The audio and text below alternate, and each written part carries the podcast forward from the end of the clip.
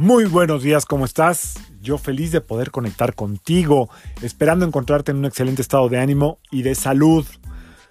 La vibra del día de hoy, primero de agosto del 2020, tiene energía del Sol y de Saturno. Esta vibración combinada nos invita a la contemplación, a la autoobservación, al autoanálisis, a hacer una pausa y buscar qué ¿Dónde están nuestros miedos?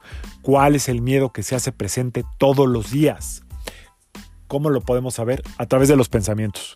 Hay un pensamiento repetitivo que puede ser reciente o de toda tu vida que tiene que ver con ejemplos. Eh, miedo a perder algo, a que te vayan a engañar, a que se vayan a ir, a que te quedes sin dinero, a que pase una desgracia, a que te dé COVID, lo que tú me digas. Hoy vamos a reconocer ese miedo, aceptándolo, es un trabajo personal, no lo tienes que compartir con nadie. Y solamente reconociéndolo es que puede perder fuerza. Entonces, para la gente que no se quiera quedar a la meditación, simple y sencillamente mientras eh, fue corriendo el episodio, seguro le llegó un pensamiento que es repetitivo, obsérvelo y vea qué puede hacer al respecto. Si tú te quieres quedar a la meditación, en la meditación a través de una guía y ciertas respiraciones se va a revelar muy rápido cuál es el miedo como más constante o el más fuerte. Y le vamos a dar la vuelta.